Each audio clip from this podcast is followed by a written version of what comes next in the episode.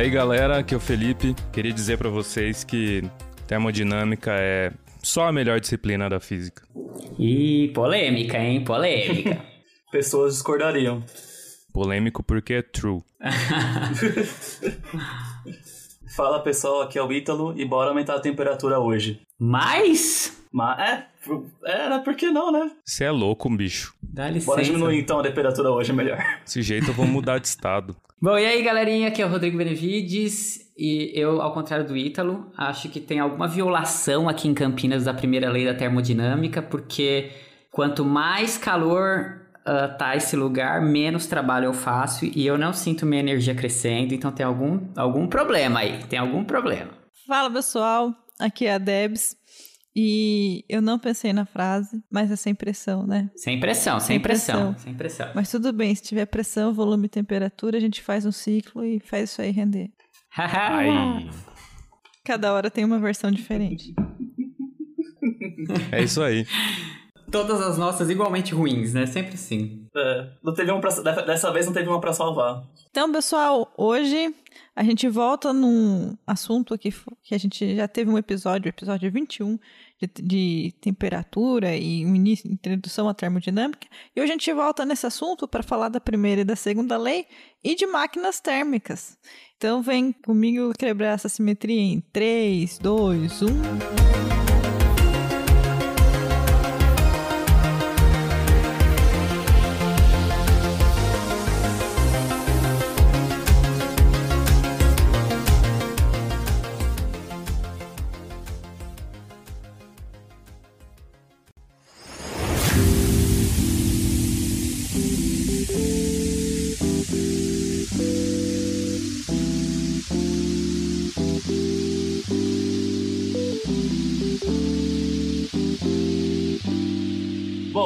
Só para lembrar algumas coisas, é, termodinâmica é uma basicamente a parte da física que estuda as leis que regem relações entre calor, trabalho e outras, e outras formas de energia. E a termodinâmica, ela é uma, ela sempre é vista, de, bom, a termodinâmica clássica, ela é sempre vista do, em processos macroscópicos. É, sempre está interessado na mudança de temperatura, pressão e volume, mas não necessariamente é necessário, não necessariamente você precisa saber quais são os mecanismos microscópicos que que faz essas mudanças. Você está sempre interessado em saber o estado macroscópico. Isso é muito legal porque na época que a termodinâmica foi desenvolvida, mas no século XIX, conceitos que são hoje muito normais, como átomos, não existiam, na verdade. E a troca de calor, até como era entendida na época, era muito diferente de como a gente sabe que é hoje. E é muito legal que, por ser só coisa macroscópica, a gente consegue usar muito, hoje em dia, conceitos muito antigos. Isso que dá força para ela. Isso, né? E tanto que, que a termodinâmica acho que foi é, é tão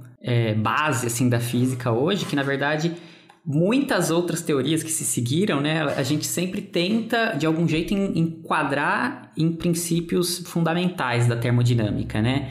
Seja uh, a segunda lei, principalmente, né, que é, que é uma que a gente vai tratar no fim, mais pro fim do episódio, mas ou a primeira lei que tem a ver com, com conservação de energia. Então, a gente sempre tenta enquadrar outras ah, teorias físicas que a gente constrói em variados, em várias regiões, em eletromagnetismo, mecânica quântica e tal. A gente sempre tenta ver, ok, como é que isso se, se traduz dentro do, da, da cara da termodinâmica, né? E se tem algum problema, em geral, as pessoas desconfiam, né? Porque a, a termodinâmica é tão bem estabelecida que, que, que, a gente muito mais duvida do resto do que dela mesma, né? E geralmente esse palpite de duvidar do resto tá certo, né? Te permite avanços importantes. É verdade. É, toda a teoria de transições de fase microscópica vai se beneficia muito dessas comparações, próprio eletromagnetismo, mas isso é assunto para outro dia. É, de forma geral, o que acontece, é, aconteceu no surgimento da termodinâmica, foi tentar tra tra tratar fenômenos de maneira bem geral, né? Então é isso, você não sabe como que é a estrutura interna da, dos seus objetos, né? Que você está estudando, mas você tenta estabelecer leis muito gerais que vão reger a, os fenômenos ali. Então, de certa forma, a gente chama isso de fenomenologia, né? Que é quando você atribui uns entes físicos ali, que você não sabe como é a estrutura, mas aí você cria leis muito gerais. E é por isso que é, a termodinâmica é tão fundamental assim. E você vai ver que boa, boa, tanto a primeira quanto a segunda lei, realmente elas são muito gerais. Elas falam para a gente de conservação de energia, de, de limites físicos né, de processos de sistema, do sistema. E por isso que Fefe aí defende que ela é a mais fundamental. é a física zero. Defendo mesmo. é porque ela é a mais próxima do fenômeno no em si, né? Tudo que vem depois tem que concordar com ela. Porque ela tá tão próxima do fenômeno que para você achar uma falha nela, olha, embaçado. E daí então tem esse ponto, ponto de vista histórico que ela tá ligado com ligada com engenharia, porque ela surge da necessidade de fazer motores bastante eficientes, né? Vem junto com a revolução industrial, o motor a vapor. E por isso que historicamente a gente trata com fluidos, gases e líquidos, tipicamente em termodinâmica. Mas você pode aplicar para qualquer outro tipo de sistema.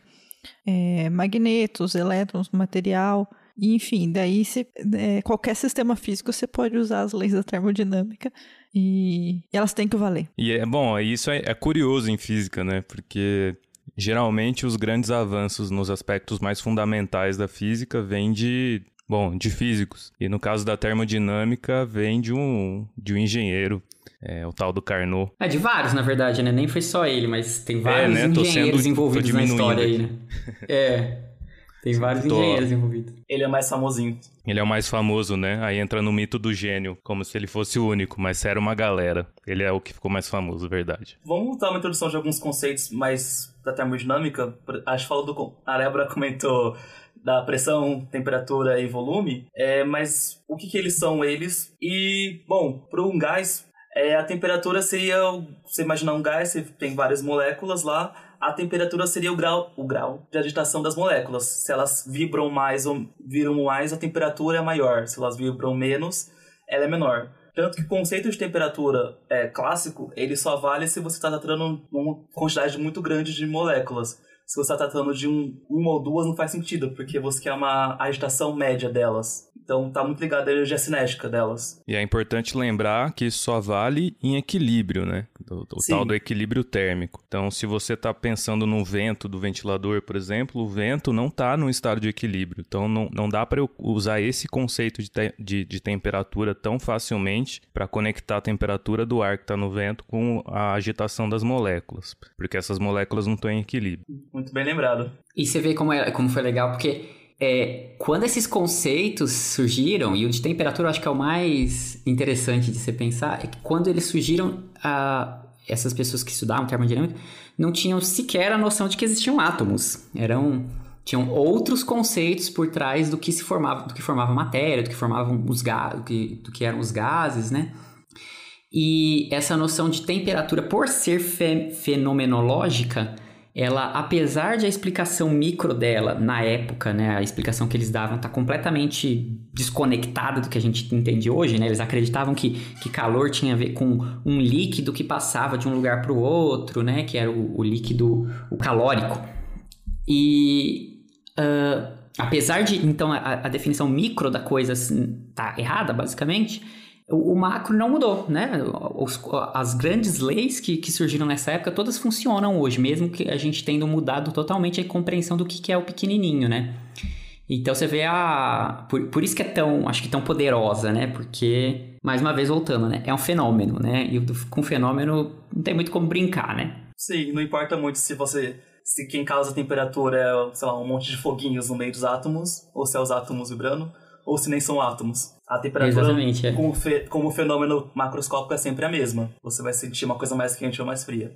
E lembra que a temperatura também é muita variável de comparação também. Que, como eu falei já agora, é mais quente mais frio. Você tem sempre é uma temperatura, é mais uma questão de referência para algo ser mais quente ou mais frio. É, o, a pressão é, de novo, pensando em moléculas, você pensa que no recipiente que você está fechado, é, se você pensar que esse recipiente tem paredes, as moléculas vão estar se movimentando aleatoriamente dentro deles e eventualmente elas vão bater nas paredes. E esse, essa força exercida nas paredes é a pressão, é o choque constante das moléculas. É, e aí, mais uma vez, entra a necessidade da gente pensar em algo em equilíbrio, né?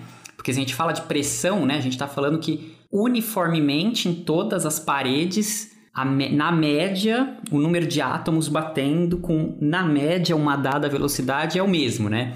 Agora, se a gente tem uma coisa que está, é, por exemplo, como, como o exemplo do Filipinho, né? Se, se tem um ventilador ligado, na frente do ventilador você vai ter mais molécula batendo do que atrás. Então, qual que é a pressão exatamente dessa, dessa sala, né? Aí perde a noção, né? Perde, perde o, o, o significado de pressão desse jeito. Por isso que a gente sempre fala nessas coisas que estão fechadas, isoladas, quietinhas, paradas, já tudo estabilizou, né? Pra gente tentar entender, para conseguir usar realmente esses conceitos. Sim, aí outra coisa também que é importante é que, como você já falou, é uma média. Porque, de fato, se você tem um molde de moléculas, algumas vão bater com mais forças, com mais força ou com menos força, mas na média, quando você está num, num, conjunto muito grande, vai ter um valor específico. Que também por isso que a gente, quando a gente fala de termodinâmica, a gente não está falando de um átomo ou dois, é sempre um conjunto enorme. E finalizando o volume é o mais, é, é o mais fácil de entender. O volume, se você pensa numa caixa, é o volume da caixa. Que você está contendo gás ou seu líquido. Uhum. E aí o conceito de equilíbrio é só dizer que o, no caso do volume, que o tamanho da caixa não está variando doidamente, né? Então não é uma caixa que eu tô... Uma caixa rígida. Uma caixa rígida, isso. É, é interessante pensar que a gente está é, tá estabelecendo esses conceitos é, pensando num, num gás que está confinado em um determinado volume, né? Como o Felipe falou, você está numa situação de equilíbrio, mas é, você está num determinado estado e todas essas condições te ajudam a fazer essas definições. Mas é isso. É, tipicamente, quando você tem um volume numa caixa, você consegue é, determinar o estado desse gás nessa caixa usando essas, essas variáveis, temperatura, pressão e volume. E daí, qualquer outra transformação que você faça nele, você vai modificar essas variáveis e, é engraçado, pensando um pouquinho aqui, né? Que apesar da gente chamar termodinâmica, né? Dinâmica tem essa, essa coisa que tem a ver com movimento, mas a gente está sempre falando de coisas paradas, né? É, é claro que a gente está tá falando das interações entre coisas que estão paradas, mas no, no, na coisa mais fundamental do termodinâmica, a gente sempre está tratando de sistemas que estão já bem quietinhos, né? Que estão bem. É que essencialmente depois a gente vai é, é, descrever, né? Como que um, um sistema vai de um estado para outro. E, inclusive, a gente tem aqueles famosos diagramas da termodinâmica, né? Que descrevem essas, essas transformações. E a gente vai estar interessado só nas transformações que, na verdade, elas não são nem não, não muito naturais, que são as transformações que são quase estáticas, que a gente chama, né? Então, quando a gente vê a linha lá no diagrama, né? O gás está indo lá de um volume 1 para um volume 2, sei lá, vai dobrar de volume. E aí a gente coloca uma linha, né? Que o, o gás vai fazer aquela transformação. Na verdade, é como se, quando você coloca a linha, é que você está falando que a cada cada passo que dá, cada um tantinho de volume que o gás aumenta, ele estabelece de novo essa situação de equilíbrio, que você consegue definir uma temperatura, uma pressão, um volume. E daí ele aumenta mais um pouquinho, entra em equilíbrio de novo. E essa é uma transformação que a gente chama quase estática. É meio irreal, mas ela ajuda bastante a gente a descrever fenômenos da natureza, que daí a gente consegue fazer essas continhas, né, de, do, da, dessas trocas de energia que estão sendo realizadas nesses. E é uma boa aproximação, Isso. né? É uma boa aproximação para a maior parte dos casos de interesse. Eu ia falar que é, é o famoso, o famoso hábito do físico da vaca esférica no vácuo. Você está sumindo. Começou na termodinâmica. Não sei dizer historicamente foi isso, mas aplicada, aplicada com certeza é isso. A gente vê situações muito idealizadas, mas como o Felipe disse, elas são aproximações boas suficientes. É legal que dá certo nessas aproximações, assim. É, isso é o legal, né? A gente com, começar a aprender o que é relevante você olhar dependendo do nível de precisão que você quer descrever sua coisa, né? Seu, seu, seu sistema. É, a principal habilidade do, de um físico profissional é identificar exatamente isso, né? O que, que eu tenho que me preocupar e o que, que eu posso, no português, claro, cagar. É, exatamente. Que termo da equação que você vai cortar, desprezar e fingir que é zero, né? Mas aí um outro aspecto que eu acho interessante da termodinâmica, por isso que eu acho que essa teoria é maravilhosa, linda, é a melhor da física, é que mesmo que eu não faça essa transformação quase estática que a Débora falou, é, essas variáveis de estado ainda são as mesmas. Entre os dois pontos. Então, se eu vou do estado 1 para o estado 2 de forma quase estática, ou se eu vou do estado 1 para o estado 2 de forma abrupta, ainda são estado 1 e estado 2 iguaizinhos. Então, se eu olho só o estado final, eu não sei se a transformação foi quase estática ou abrupta. A vantagem da, da quase estática é que tem outras variáveis que não são variáveis de estado, que nem trabalho e calor, que, que eu consigo controlar melhor, principalmente nas contas, como é que elas vão, que papel que elas vão tomar em cada caso. Então, já que a gente falou de calor e trabalho, vamos definir, né, o que é o calor o que é trabalho. Calor a gente já falou um pouco, né, no episódio anterior, mas acho que é bom a gente retomar, né? O que, que, é, o que, que é calor? Que, alguém tá passando calor aí? né, Rodrigo? Sim. Olha, eu falaria um palavrão até se, se, se não fosse. Ah, é. Cadê o Pedro, né? Cadê o Pedro? Olha, tá um calor do cu. É. Tá subindo dele para cima, para baixo, para todo lugar. Gente. Oi. Caramba.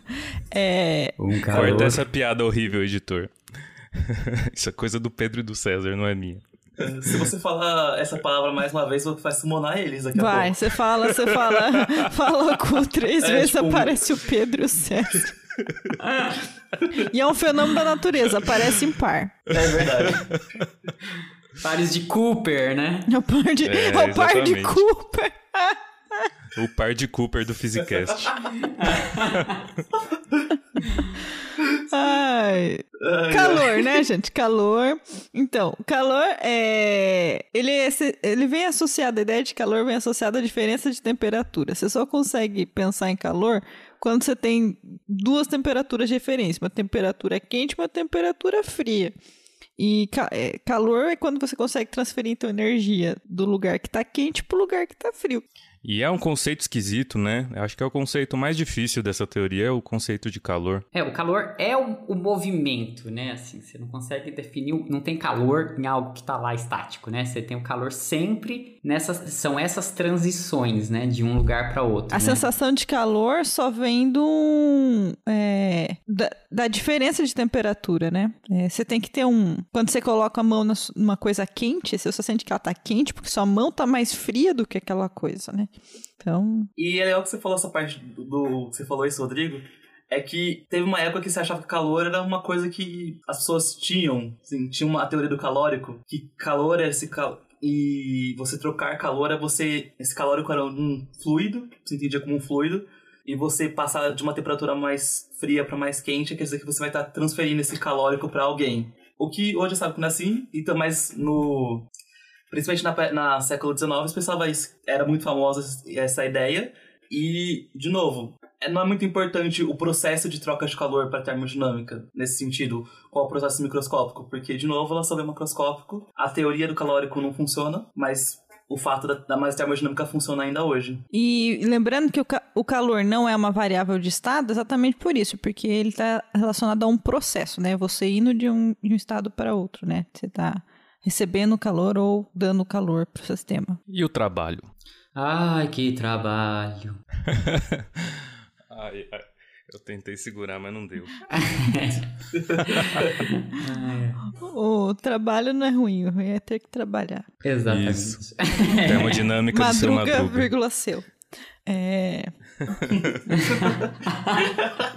um grande filósofo da década de 70, né? Nossa, maravilha. É nos anos 70, nossa. Eu acho que é. Pelo menos os originais são. Bom, trabalho a gente pode emprestar a definição da mecânica, né? Que a gente associa sempre trabalho a um deslocamento. Então, no caso que a gente está trabalhando com gases, o, qual que é o tipo de deslocamento possível? É a mudança do volume. Então, o trabalho a gente vai falar que é a energia que está sendo transferida quando você tem mudanças de volumes no seu gás.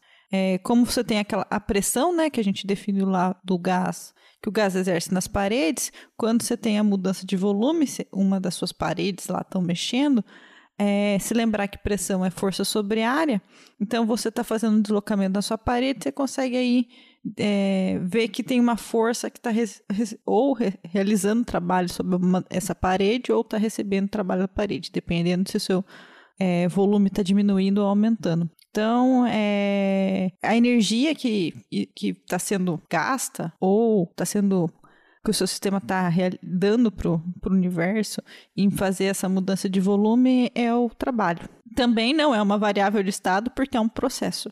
E isso tem paralelo com mecânica clássica, né? Se você lembrar, se o meu deslocamento se for perpendicular à força, essa força não realiza trabalho. É, isso era uma coisa que eu, eu lembro que ensinaram, me ensinaram no ensino médio, né? É, enfim, as primeiras, as primeiras abordagens de trabalho e tal, né? E eu lembro que eu ficava muito, mas gente, como, como assim, né? O trabalho, porque é, ensinam pra gente que trabalho é força vezes é, deslocamento, né? Então, eu ficava, mas gente, como assim? Eu, tipo, eu saio da minha cama de manhã, aí eu ando o dia inteiro, aí eu faço um monte de coisa, aí de noite eu volto pra minha cama e vou dormir, e eu não fiz trabalho nenhum o dia inteiro? Como assim, gente? Não faz sentido essa definição. E é justamente porque não é só isso, né? Não é, é já, justamente porque não é uma variável de estado, né? Se fosse de estado, realmente sim, voltei ali e é, meu trabalho é zero, mas não é, né? O tempo inteiro você está realizando esses deslocamentos que exercem trabalho, né? E aí, e aí essa é uma, uma, uma deixa para fazer uma conexão legal com o que é a primeira lei da, da, da termodinâmica, né? Porque é uma lei muito interessante que ela relaciona duas coisas que não são variáveis de estado, né? Como a gente está falando assim, você não consegue definir por si só num sistema, né? Com uma que é em outras palavras, ela diz que, que a energia de um sistema é constante, é, varia de acordo com a variação de calor e trabalho que você é, exerce ou, ou, ou, é exercido pelo sistema. Em outras palavras, né, você pode aquecer uma coisa e aquecendo ela, ou você vai ter que realizar trabalho nesse gás, ou você vai ter que mexer, mudar na energia do sistema. Se você quiser manter no mesmo estado, você vai estar tá gastando um dos dois, né? O atrito faz muito isso no nosso dia a dia, né? Por exemplo, nesse exemplo que eu dei de. É o, exemplo mais. É, a, a, coisa mais simples, né? Esse exemplo que eu falei de, ah, você vai, anda o dia inteiro e volta para sua cama. Você tá o tempo inteiro, na verdade, gastando trabalho porque você também está fornecendo calor para o sistema, né? Você está andando lá, seu sapato está de alguma forma atritando o chão e você está esquentando, mesmo que um pouquinho, você está gerando um calor lá no, no, na sua sola do sapato. Então você está continuamente exercendo trabalhos, é, é, isso, continuamente fabricando calor e, consequentemente, se no fim do dia você está lá de volta no mesmo estado, você teve que, que compensar com algum trabalho ao longo do dia, né? Uma coisa legal também é você pensar que a primeira lei da termodinâmica diz que calor é uma forma de energia que também, de novo, não é uma coisa que é muito intuitiva, mas que eu, pelo menos pra, a princípio, pelo menos pra mim. E também, é a primeira lei da termodinâmica é uma lei master da física, né? Energia se conserva. Sempre que você faz alguma coisa, energia se conserva. Falou assim, tem uma coisa errada aqui, que a energia tá sempre se conservando. É uma troca. Eu acho que é uma questão de troca de energia, talvez. Seria mais correto falar. Sim. Mas isso é outra coisa bacana da termodinâmica, né? Ela consegue resumir todas as possibilidades de transferência de energia em dois conceitos só, que é o calor e o trabalho. Então você tem a energia interna, que é uma energia que o sistema armazena, que o seu gás, por exemplo, armazena. Que é uma variável de estado. mexer com ela. é, uma, é a boa e velha variável de estado, né? Mais uma. E se você quiser mexer nela, você tem que fazer essa transferência de energia para dentro ou para fora do sistema de alguma forma. E as, essa alguma forma só tem duas opções. Você consegue resumir muito bem tu, todas as possibilidades de troca de energia em duas opções. Isso eu acho é fantástico. Eu acho Nossa, é, pode incrível. crer, né? É porque o, se você olha tipo o que é o trabalho Aí você já tem a conexão com mecânica, né? Você tem conexão com eletromagnetismo, e talvez com alguma coisa mais que eu não estou pensando agora. Acho que com mecânica quântica também, né? A gente é, que tem a ver com a, com a força sendo gerada, tá, tá. Por outro lado, calor, você tem conexão com, com todo mundo da, das reações químicas, né? E, enfim, então, é, é, realmente, tipo, apesar de ser uma equação super simplesinha, pequenininha, né? Tipo, esconde um mundo de coisas por trás, né? É mais sutil do que parece, né? É, né?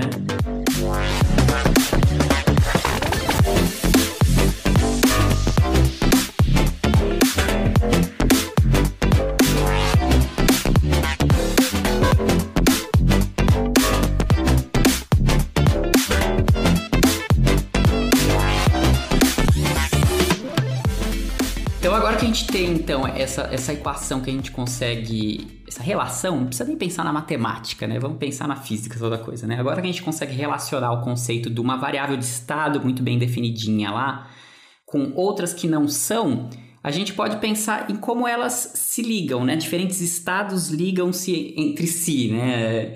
Então, aí entra o conceito que é muito legal, que, que foi, no fim das contas, acho que é, foi, foi a causa, talvez, para a gente, para esses engenheiros entrarem no, no ramo da termodinâmica na época, que são ciclos térmicos, né? A gente chama de ciclos térmicos, que são feitos, é muito comumente chamados por máquinas térmicas.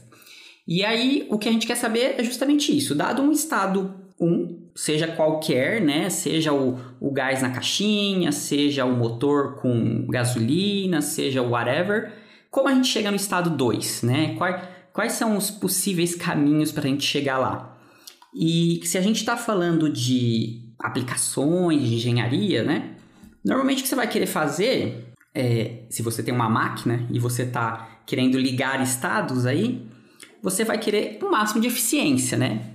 Então, aí que, entra os, aí que entra um estudo muito interessante, que a gente começou a olhar quais são as eficiências possíveis nesses sistemas térmicos, né? E quando a gente fala em eficiência, claro que vai depender do seu sistema, mas em geral a gente está falando em maximizar o trabalho, né? Em fazer o máximo de trabalho possível com a mesma, com o mesmo gasto energético, né? Com, com o mesmo, uh, com o mesmo com, no, é, volume de combustível. Então entram todos esses ciclos diferentes que, que a gente vai começar a falar. Quer, quem que quer me trazer um aí? É, na verdade, eu ia falar só fazer um comentário de pensar em eficiência, que é um exemplo que é bem clássico de eficiência. Se você pensar naquelas lâmpadas incandescentes e lâmpadas que a gente usa mais no dia, que são aquelas lâmpadas brancas. Que se você pensar que as incandescentes, elas esquentam muito. Que a função da lâmpada é criar luz para é, é iluminar. Só que você gasta muito da energia dela, meio que sem querer, aquecendo ela. Enquanto você tem lâmpadas de outros materiais, que é fluorescentes, acho que esse é, esse é o nome certo. Ou LEDs, é, né? OLED, que é muito mais eficiente nessa conversão e, e não aquece tanto. Então usam menos energia para fazer o mesmo objetivo trazer uma definição mais palpável de eficiência, talvez. É, acho que uma, uma coisa do um negócio interessante desses ciclos em termodinâmica é, bom, é meio redundante o jeito que eu vou falar, mas é o fato deles serem ciclos.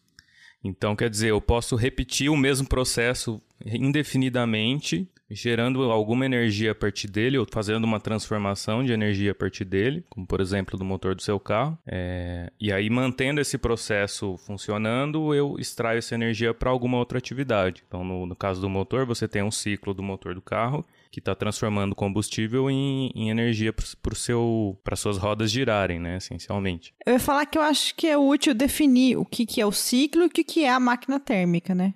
O, o ciclo é basicamente é você ter qualquer transformação que você parte de um estado e você volta ao mesmo estado no final né, de toda a sua transformação. Então você pode ter várias etapas, mas no final você volta ao mesmo estado. Então, se a gente pensar na primeira lei lá, se você partir de um estado e no final você vai voltar ao mesmo estado, é, a variação de energia interna é zero. Lembra do nosso balanço energético lá? Então quer dizer que quando você faz um ciclo, o que você vai ter, na verdade, é um balanço entre calor e trabalho. Porque você vai rodar o seu estado, né? Tipo, você vai partir de um, de, um, de um, primeiro estado, você vai fazer várias transformações e voltar no mesmo, a sua energia interna no final tem que ser igual. Então, o que você fez todo o seu caminho foi fazer trocas de calor e trabalho durante o caminho. E daí a ideia da máquina térmica. A máquina térmica é um dispositivo que durante essa volta transforma a energia, a energia térmica do seu, do seu fluido de trabalho em, em, em calor, é, em trabalho. É, transforma, transforma a energia interna do fluido de trabalho em trabalho. Essa é a definição de uma máquina térmica. E para fazer isso, você pega o seu fluido e bota ele para trabalhar num ciclo que é o que o Felipe está falando, né? É basicamente a ideia de você colocar para trabalhar em ciclo é para você repetir várias vezes e você conseguir a cada ciclo ter realizar então esse, um, é, essa troca é, bem definida. E aí, o, no fundo, o que você quer com cada ciclo é extrair energia que vire trabalho. Trabalho, no fundo, é energia útil para sua aplicação. É, e o calor é a energia que, infelizmente, tem que entrar no, no, no processo para não violar a conservação de energia com isso. Mas aí, idealmente, eu quero extrair o máximo de trabalho com o mínimo de geração de calor. Então, essa a ideia de eficiência vem do balanço entre essas duas coisas também. Então, quanto mais trabalho eu extrair com, com menos calor, melhor a minha eficiência da, dessa máquina térmica. Interessante falar que a gente está falando de calor. Como a gente está falando de calor, a gente tem que falar no mínimo de duas temperaturas, né? Porque lembra que o calor é associado à diferença de temperatura. Então, um jeito básico de você fazer uma máquina térmica é você criar um sisteminha que está entre duas temperaturas. A gente chama nessas duas temperaturas a coisa que estabelece essas duas temperaturas de reservatórios térmicos, e daí você coloca o seu gás, assim, o seu líquido para trabalhar entre essas duas temperaturas. Quando você tem o calor, né, que vai ser a transferência de energia de um, de um reservatório para outro, e nesse, nessa transferência seu sistema vai realizar trabalho e é isso que você quer extrair. Mas se você pensar só na primeira lei da termodinâmica e tentar fazer esses conceitos de, ah, beleza, tal, tô, tô conservando minha energia, você consegue, hipoteticamente, produzir máquinas que te produzam trabalho infinito, basicamente, sem você gastar nada, né? Se você só coloca o seu calor lá para zero, você está realizando trabalho continuamente. E então existem outras leis por trás, né? Que precisaram ser exploradas porque as pessoas estavam entrando nessa. nessa é, era, era uma das questões né, da, da engenharia da época. Será que é possível então a gente fazer uma máquina que, que seriam os chamados moto perpétuo, né? Tipo, movimento perpétuo. Que seria uma coisa, sei lá, que você dá um empurrãozinho inicial e a coisa fica ali autossustentada e gerando trabalho continuamente sem gastar energia. E, e no fim das contas, bom, acho que intuitivamente a gente diria que não, né? E realmente não mesmo. Porque aí entra um outro conceito, que é a segunda lei da termodinâmica, né? E a segunda lei da termodinâmica, então, diz quais são. Ela, ela tem várias descrições possíveis para ela, né? Mas uma que está dentro desse, desse contexto de, de máquinas térmicas é justamente nos dar quais são as eficiências máximas que a gente consegue ter em máquinas, né? E foi, um, acho, um, um, trabalho bem interessante mesmo de engenharia entrando fundo na física teórica, né? Porque parece ser muito é, totalmente engenheirão, né, gente? Tipo, olhar para um, um, motor e falar ah, como é que eu consigo gastar menos energia. É muito, é super engenheirão, né? Então, quando a gente está falando dessas noções, assim, de qual que é a máxima eficiência que a gente pode ter, se a gente olhar só para a primeira lei da termodinâmica, em, princípio a gente poderia ter infinita, né? Assim, a gente poderia entrar nesses motos perpétuos. E aí, enfim, muitos estudos aconteceram e se chegou na, numa, numa proposição, que eu poderia dizer assim, que é a segunda lei da termodinâmica inicialmente, que é constatar que não, que não é possível ter uma máquina que, que funcione nesse modo perpétuo. Ou em outra descrição que, que também é equivalente, é dizer que a gente sempre vai ter que ter, uh, numa dada máquina térmica, um rendimento, o rendimento dela sempre vai ser no máximo o rendimento dado por, uma, por um ciclo específico, que é o chamado ciclo de Carnot, e, e, ele é definido justamente por, por a gente ter dois reservatórios de energia diferentes e a gente transferir calor entre eles, gerando, eles, entre esses dois reservatórios, gerando trabalho. Então, é um pouco. Parece uma lei que se prova por si mesma, né? Mas como eu tudo, grande parte das coisas nessa área, como é muito fenomenológico, é, é isso que se vê de, de, fato, né? Se vê de que, não, que realmente a gente não consegue ser, ir além dele, deste ciclo de Carnot. Pelo jeito que é definido eficiência, dá para ter uma noção, né? Como o Felipe falou, a gente define eficiência da máquina térmica, né? Quando a máquina, a gente. A máquina térmica, ela assim, você entra com calor, é, você tem o calor da fonte quente e da fonte fria, e você tem o trabalho que é gerado é, como você está no ciclo, né, o delta U tem que ser zero, o trabalho é igual à diferença entre os calores. Então você consegue chegar numa expressão simples, em que a eficiência depende da razão entre o calor da fonte quente e o calor da fonte fria. E então você tem. Esse é o seu limite. Se você quer que a sua eficiência seja 1, você tinha que ter que o calor da fronte, da fronte fria tem que ser zero.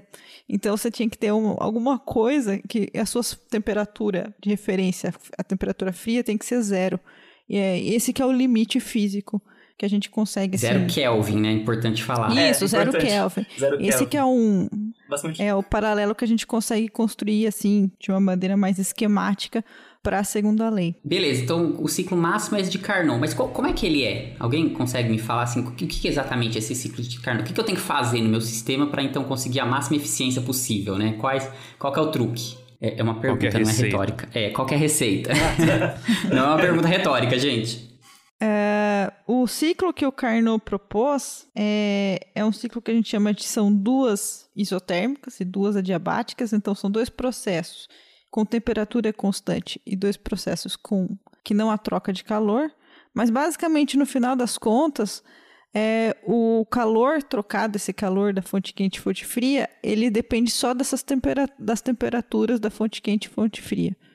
Então você consegue estabelecer um, uma conexão direta, em vez de falar do calor da fonte quente e calor da fonte fria, você fala das temperaturas dos, dos seus reservatórios. Então, por isso que o, calor, o ciclo de Carnot ele é, tem essa importância aí.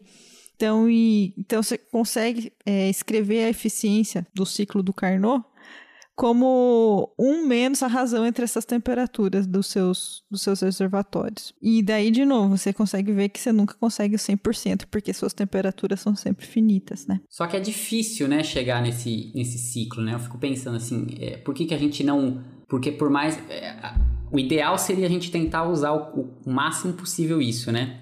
Mas é difícil, acho que, garantir essa condição da, da, da sem ter troca de calor, né? Você conseguir gerar isso, uma máquina é, isso que, que eu faça, falar, né? Os, os que processos... faça essa transformação sem a troca de calor, né? Esses processos diabáticos, né? Sem troca de calor, tem que ser muito rápidos, né? tipicamente, né? Porque você nunca vai ter um, uma conseguir fazer paredes que não troquem calor, né? Absolutamente. Então você tem que fazer é, esse processo que depende de, de não ter troca de calor, tem que ser um processo muito rápido, né? E daí você não tem. É, é difícil, né? Quando é mais que você está trabalhando com máquinas que, por exemplo, motores que trabalham com explosão, geralmente a, a fase explosiva é que é a fase diabática, né? E daí muitos processos dissipativos são envolvidos quando você tem uma explosão, né? Então. É, que você pode pensar já, só o fato de você ter atrito já já não já cancela o ciclo de Carnot. Se você tem atrito, você tem uma troquinha de calor é ali. É muito mais simples essa Você pensa. e tem é, preocupações mais... de ordem prática também, né? Porque o ciclo de Carnot é um ciclo que envolve transformações quase estáticas. E esse quase estático não é, esse quase não é brincadeira, no estático também não. É quase parado. Então demora tanto para você rodar um ciclo e gerar energia útil que não, você nunca vai vender um carro baseado no ciclo de Carnot ou uma geladeira baseada num, num ciclo desse, né? Não, não tem como. Não, mas espera aí, que parte disso é o quase estático? é, expansão e expansão isotérmicas. A expansão ah, é todo verdade. o ciclo, né? né? O desenho a, do ciclo, ele, ciclo é todo, inteiro. ele é quase estático, né? É, não, mas a gente, os outros ciclos também são e a gente, a gente usa, né? A gente tem os ciclos do, dos motores de verdade e a gente desenha eles, né? Ah, é então, por na isso verdade, que... É... A gente, mas os ciclos são aproximados, São né? aproximados. É por isso que eu até escrevi aqui que, claro, tá é, mas... que o motor gasolina quatro tempos ele tem esse ciclo de Otto aí, que eu até coloquei o desenho. Eu falei assim, nossa, que é muito complicado, porque tem duas, duas etapas aí que não estão dentro do ciclo que é a etapa de admissão e exaustão. Inclusive, as, as, essas etapas que são marcadas como, como adiabática são muito rápidas, que são as fases de explosão. Uhum.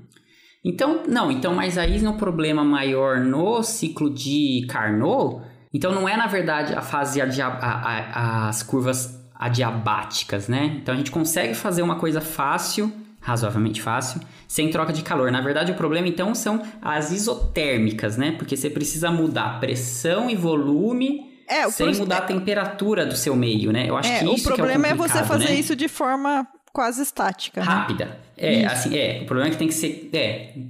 Exatamente, né? Porque a gente quer que a máquina seja rápida, mas, mas não, não pode por princípio, né? É, é uma outra forma de pensar nisso é que o quase estático, em outras palavras, é um processo que tem uma sucessão de estados de equilíbrio. Se eu explodo um negócio, eu joguei o equilíbrio pela janela, né? O equilíbrio passa longe de explosão. Tudo que é muito abrupto quebra equilíbrio. E aí você tem que, é, para conceito de estado termodinâmico voltar a fazer sentido, você tem que esperar esse sistema retornar a um estado de equilíbrio nas, nas novas condições. E esse retorno envolve trocas de calor-trabalho que não são descritos diretamente pela, pela primeira e segunda lei, né? Porque não é uma sucessão de estados de equilíbrio. Quer dizer, minto, não é que não são descritos pela primeira e segunda lei, mas não são fáceis de calcular usando a primeira e segunda lei. Uh, é, eu, eu entendo a, a, noção de que, tipo, que, que, a, gente sempre tem, a gente sempre fala de quase estático, né? Mas o processo de, de, de expansão, o processo de explosão é um adiabático, né?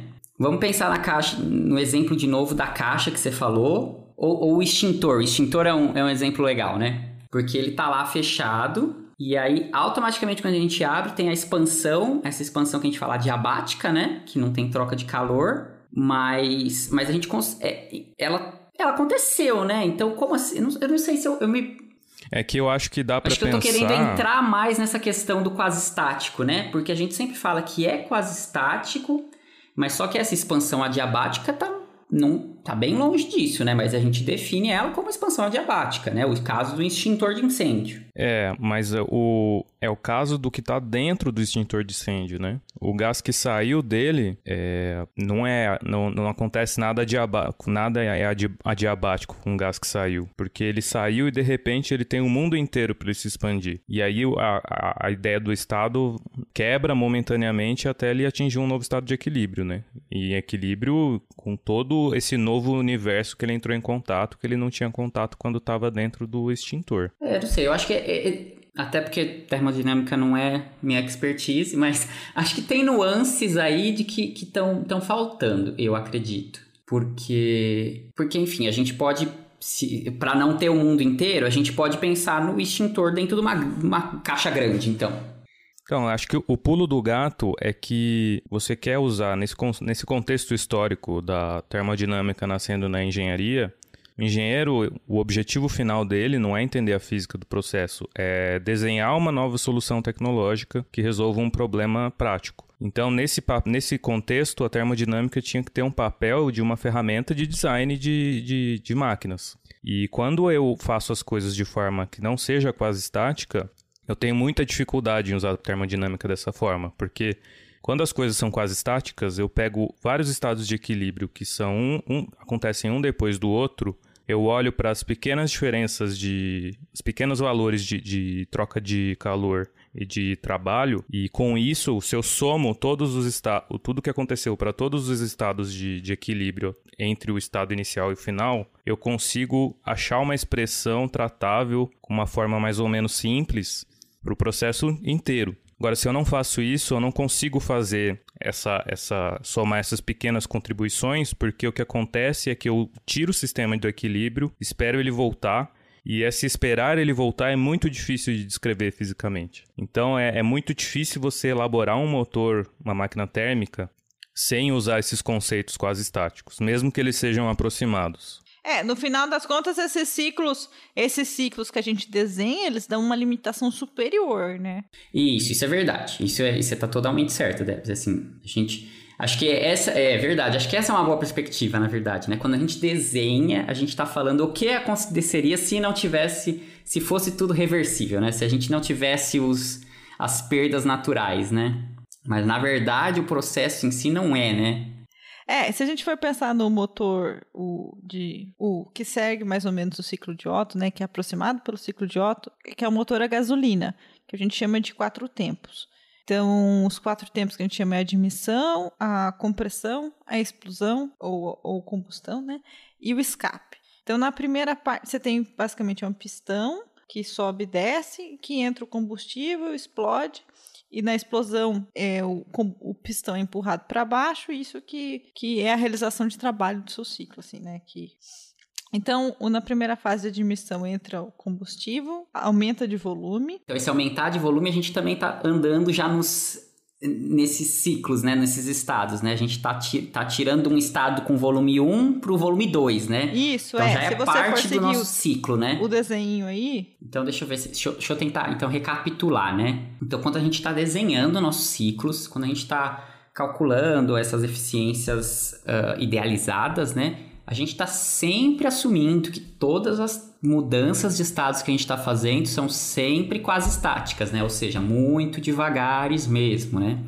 O problema é que, então, quando a gente vai para as máquinas de fato, né, na vida real, a gente, vários desse, dessa, desses processos, a gente não tem como fazer mesmo de uma forma quase estática. Então a gente só aproxima, né? A gente descreve como se fosse isso, porque é mais ou menos, mas na verdade a gente não está seguindo essa, essa quase estaticidade, né? Acho que é isso, né? Então, aí eu acho que deve, se você quiser concluir essa coisa do ciclo de Otto, eu acho muito interessante, porque explica, né, como é que funciona o, o motor mais comum que a gente tem, né? Acho que a máquina térmica mais comum que a gente tem, né? Que, é, que são os motores de, de carro a gasolina, né? Então, os motores a gasolina de carro é o que a gente chama de quatro tempos, né? Então, você pensar lá no pistãozinho do, dos que ficam que fica dentro do motor do carro, basicamente é, primeira fase é chamar admissão. Então, o combustível entra junto com o ar, é importante ter ar, né, pra, porque a gente vai fazer uma queima.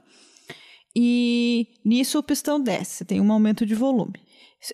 Enquanto seu pistão sobe, você tem também um aumento de pressão ali dentro de forma que você cria ali um, um, o seu combustível, né, vai estar tá num volume muito pequeno, é uma alta pressão, e daí nesse momento, quando ele está super comprimido e com uma pressão alta, tem uh, um, um, uma faísca, né, uh, que gera uma explosão, essa explosão aumenta tanto a pressão quanto o volume, é, então você tem uma explosão que rapidamente empurra o pistão para baixo, né? empurrar o pistão, né? Com, por causa dessa explosão, você está realizando trabalho, e daí os gases são liberados, que a gente chama então de fase de escape. Então são essas quatro fases, né? A admissão, que entra o combustível, a compressão, que, que diminui o volume e aumenta a pressão, daí você tem uma faísca, que gera uma explosão, que é a sua terceira fase, e por fim o escape, que daí é, os, o, o gás que sobra da combustão é liberado e o volume volta a aumentar de novo. Então, parênteses que eu ia falar é que a explosão, você viu que ela, ela é tipo é duas coisas já ali, sabe? É o BC e o CD no ciclo, sabe? Ela tipo aumenta esse aumento de pressão que tem por causa da compressão é muito rápido, sabe?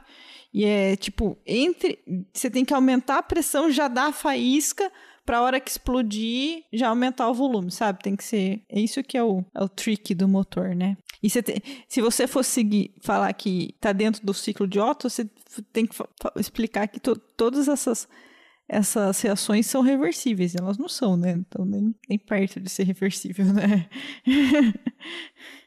então, assim, esquematicamente, a gente coloca num ciclo que a partir do ciclo a gente consegue fazer boas inferências, né? De, por exemplo, da eficiência máxima que aquele motor pode ter.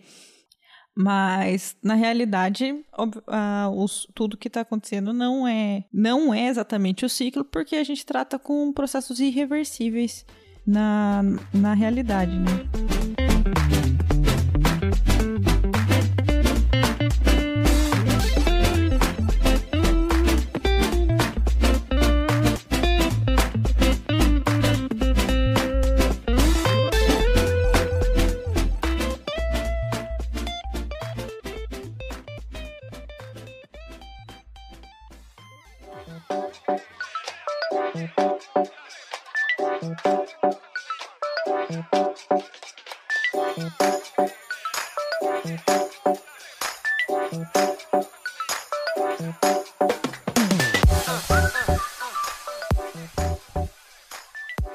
Então, gente, aí a gente falou um pouco, assim, alguns dois termos que talvez é, passaram, é, que alguns, alguns ouvintes podem ter se questionado, que é essa noção do reversível e do irreversível, né? O que, que a gente quer dizer por isso, né?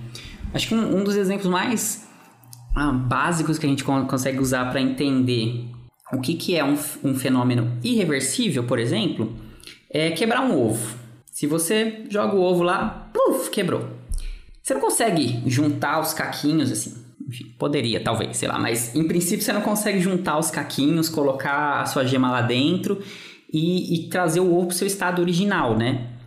Então esse processo a gente chama que ele é irreversível.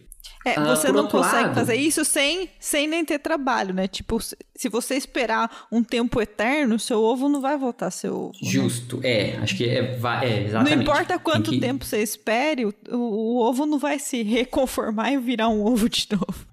Uhum.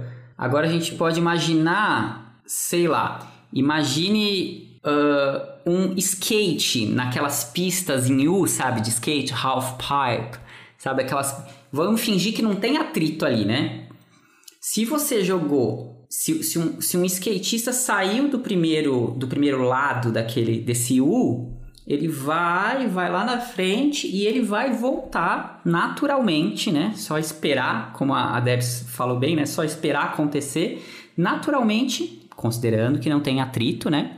Ele vai voltar para o estado inicial. Então, isso já é um processo reversível. Você está transformando o que era energia gravitacional é potencial gravitacional em energia cinética, depois em potencial. Então você está transformando energias ainda assim, você tem troca de formatos de energia, mas você consegue voltar para o estado inicial, né? Então esse é um processo reversível. E isso é muito importante nesse, né, na termodinâmica, e não só na termodinâmica, né? toda a física. Porque define, define quais são os processos que a gente consegue uh, fazer facilmente, quais a gente precisa, né? Exercer esse trabalho para fazer, né? Quais que a gente precisa estar atuando para que aconteçam. Eu gostava muito nesse conceito de reversibilidade do, do que meu professor de termodinâmica na graduação falava, que era Imagina que eu filmo o processo e, e passo o filme de trás para frente, sem avisar.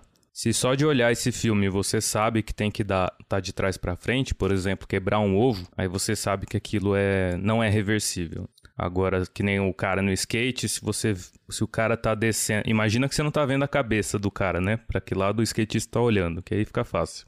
Se você não conseguir ver para que lado ele tá olhando, skate, você não sabe se ele skate, tá indo. Então, né? Deixa só o skate no Ralph, boa. Aí você não sabe se o skate tá indo ou tá voltando. Se eu tô passando o filme de, de trás para frente ou não. Dá pra fazer o é um, GIF do loop um jeito legal e, de enxergar. e tudo bem, né? O GIF do loop. É, dá pra fazer o GIF do loop pra frente e pra trás. E você não sabe a diferença. Agora com o ovo não, né? Com o ovo, se eu passar pra frente, você vai falar, ai, que trivial. Se eu passar pra trás, você vai falar, ai, credo, esquisito. é, mas aí sempre. É, entendo, com certeza, né? Mas assim, tô de acordo, só que aí você precisa dos seus conceitos prévios, né? De, de, de para que lado o tempo passa, né? E aí a gente vai acaba ah, entrando... chegou o kantiano. Ih, meu Deus ah, Chegou o kantiano. Mas é, né?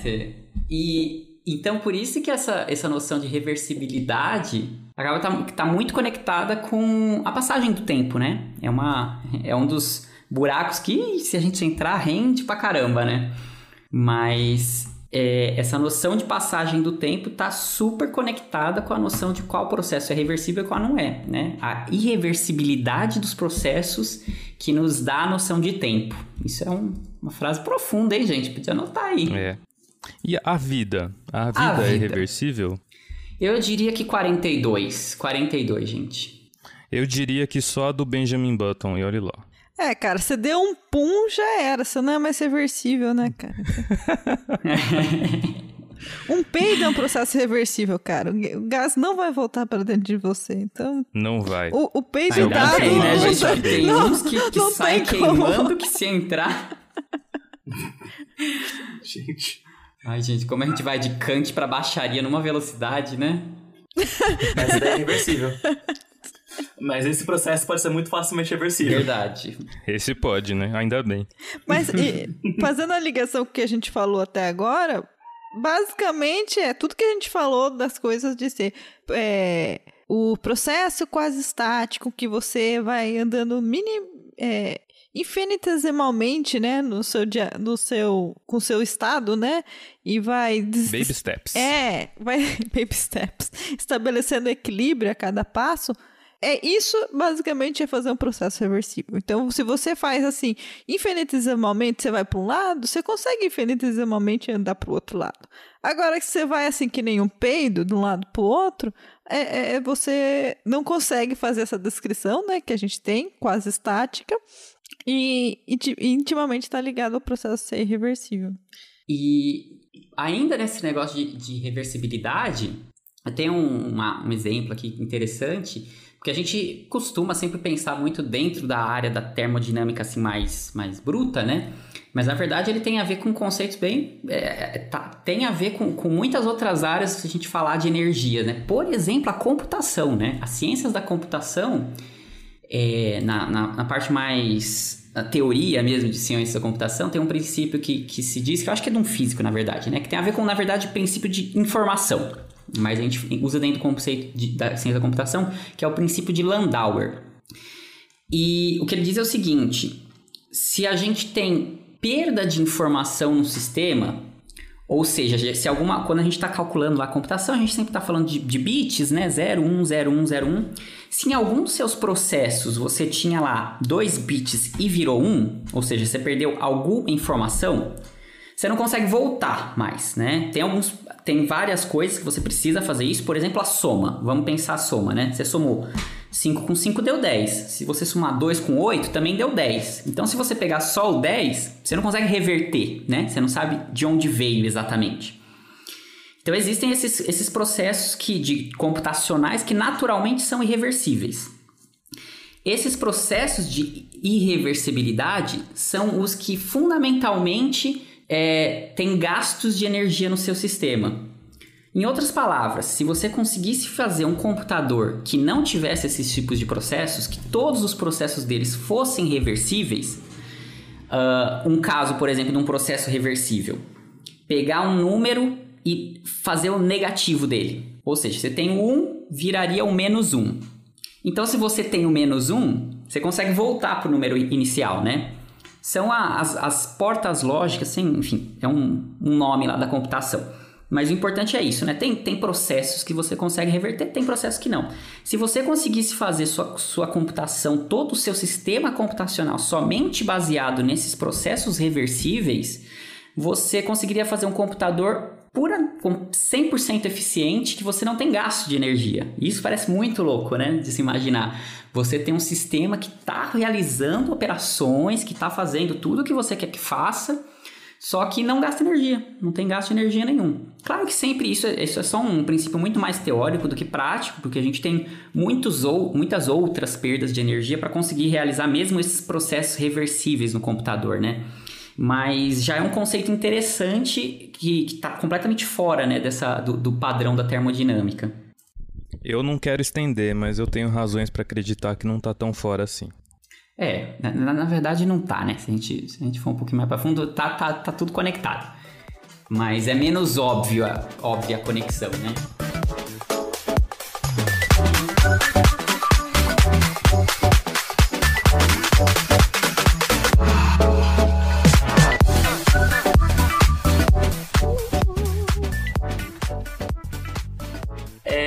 Pensar nas leis termodinâmicas, no nosso episódio lá 21, um tempo atrás, a gente falou de temperatura. E a, a, a lei zero da termodinâmica envolve a temperatura. E a temperatura é uma função de estado. A primeira lei da termodinâmica fala muito de energia interna, traz o conceito da energia interna, que é uma função de estado. A segunda lei de termodinâmica, ela também traz a, a, o conceito de uma função de estado, que é a entropia. Então dá para dizer que que a entropia, como essa variável de estado da segunda lei, né, de forma mais quantitativa, ela se relaciona justamente com as trocas de calor. Então eu consigo, né, o argumento para chegar lá é mais sutil, mas eu consigo essencialmente mostrar que essas, o valor dessas trocas de calor da primeira lei ele é igual à temperatura vezes a variação de uma nova variável de estado, que é a tal da entropia. Então, a entropia tem esse papel crucial dentro da segunda lei da termodinâmica, porque o que a segunda lei da termodinâmica diz a partir dessa, dessa relação, né, é que existe uma variável de estado, batizada entropia, e se eu olho para a variação dela num processo e multiplico pela temperatura, isso dá uma outra quantidade que não é mais uma variável de estado e é igual ao calor trocado. Isso, isso é complicado, né? Eu, eu tô somando, é, fazendo uma operação com duas variáveis de estado e chegando num negócio que não é mais. Sim. E a é, segunda é, lei jeito... da termodinâmica diz essencialmente que é, é, a entropia não pode diminuir. Então, isso é dizer que a entropia não pode diminuir é equivalente a dizer que o calor só vai do, do quente para o frio, é equivalente a dizer que o rendimento nunca pode ser 100%. O argumento para chegar nisso é sutil, não sei se vocês conseguem simplificar mais. Sim. É, só tem uma sutileza extra ainda, que a, a entropia só aumenta quando você está num sistema isolado, quando você está num sistema em que não existe troca de calor com outro sistema, nem troca de partículas. Aumenta ou se conserva? Tá bom, você... ou se, depende, né? Pode, depende, pode é aumentar é, assim, ou se conservar, né? Isso, é. Eu é acho que assim, é, é, a situação, é a única situação em que ela pode se conservar, né? Se você já abriu o sistema, já era. Ela nunca, ela não vai se conservar. Eu acho que é isso que você quer dizer. ah, não, é que o, por exemplo, é, sim, é que quando você tem um processo que é reversível, a entropia, a variação da entropia é zero, porque ele foi de um ponto ao mesmo ponto. É, então acho que é, é legal a entropia, assim, o significado absoluto dela para esse para esses essa discussão que a gente teve até agora de term, dentro da termodinâmica não é tão relevante em si, né? Tem outras coisas, mas a gente é, é mais interessante olhar para ela como pelas suas variações, né? Que se a gente tem então é, é, é, basicamente isso a lei da segunda lei da termodinâmica, né? Se a gente tem um sistema cuja a entropia se conserva, ou seja, a variação é zero, esse sistema é reversível, que é o caso do skate lá, né? Se o skate está indo e está voltando ao lugar inicial e ele é reversível, sua entropia está da mesma forma. Em outras palavras, que é, uma, é um conceito que vai dar um link para um próximo episódio que a gente vai fazer, né? O seu sistema mantém a mesma organização, o seu mesmo grau de organização. Por outro lado, se a gente tem o seu ovo lá, né, que eu joguei, pá, quebrou e não é reversível, a entropia desse sistema necessariamente aumentou. E, e por que, que a gente sabe que ela aumentou? E essa é a conexão mais com, com o valor absoluto da entropia. Porque a organização do seu sistema diminuiu, né? É, seu, seu ovo está lá quebrado, né? Não está mais organizado, né? Está um pouco mais mais uh, caótico. Então tem, tem alguns links da entropia que, que, que, abrem muito um mundo muito, muito rico, né? Que a gente não tem tempo de abordar tudo hoje. Mas de qualquer forma, ela, ela nos dá, ela está conectada com a segunda lei dessa forma, né? Nos dizendo o que, que é, o que, que não é reversível no nosso sistema, ou para, em outras palavras, né? Para que lado o tempo está andando. Não, só para voltar assim, que a gente definiu a segunda lei de termodinâmica como de várias maneiras durante o episódio. A gente definiu como sendo é impossível realizar um processo cujo único efeito seja remover calor de um reservatório térmico e produzir uma quantidade equivalente de trabalho. Ou como o Felipe falou, é, você não consegue ir de uma temperatura mais, mais quente para mais fria sem nenhum trabalho ser aplicado. E também a versão final que a gente tem entropia, a, no sistema fechado você não consegue fazer um...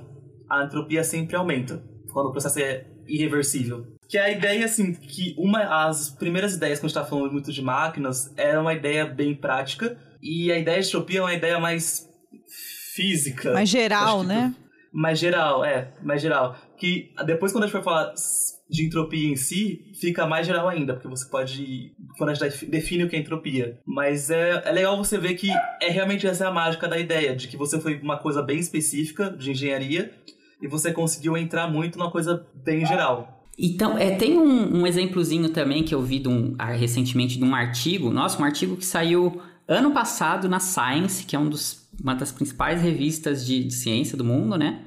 Que é muito interessante, lida justamente com esse, com esse fator bem fundamental da segunda lei da termodinâmica, que os meninos já comentaram, que é de que o calor não passa naturalmente do, de um lugar mais frio para o mais quente. E a gente, enfim, acho que todo mundo tem, tem isso bem tranquilo na cabeça, né? Você põe, você põe um copo gelado em cima da pia, ele vai esquentar, né? Porque o ambiente está quente.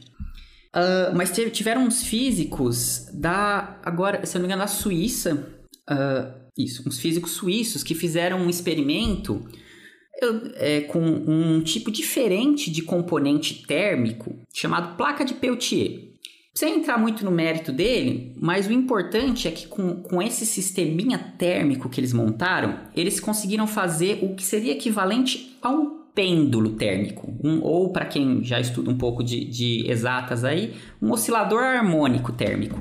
Muito lento tal. Então eles dão um kick inicial na coisa, assim, o chutezinho inicial no sistema, ele começa a balançar do mais quente a esfria, mais quente, esfria naturalmente. E aí, se eles desconectam essa placa Peltier no momento que o sistema esfriou, eles, cons eles conseguem fazer justamente isso que parece anti-intuitivo, de é que fazer que é fazer um sistema que estava frio esfriar ainda mais e o que estava quente esquentar ainda mais, ao invés de ser o contrário, né?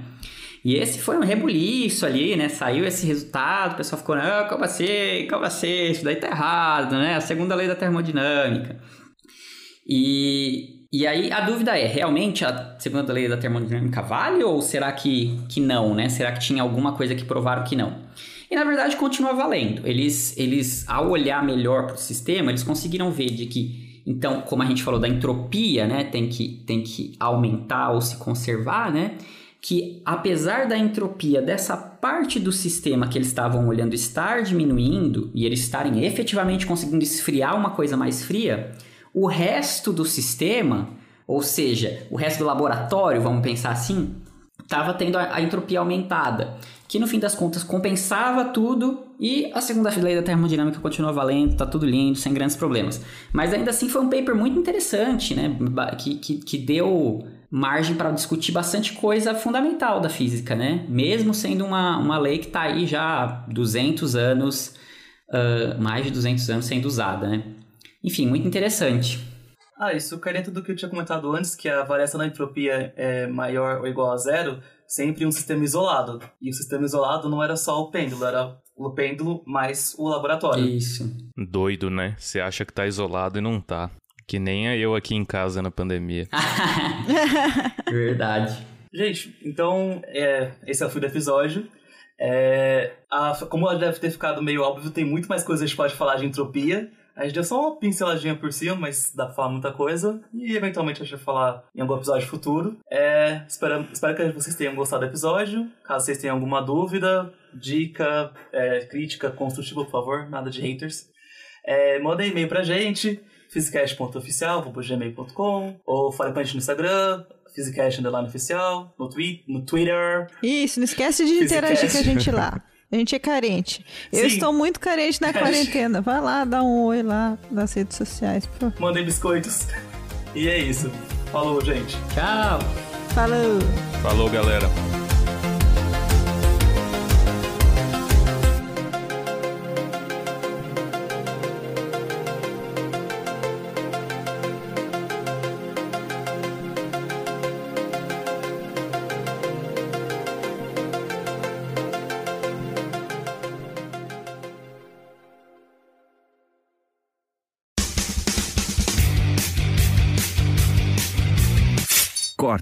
Edição de podcast.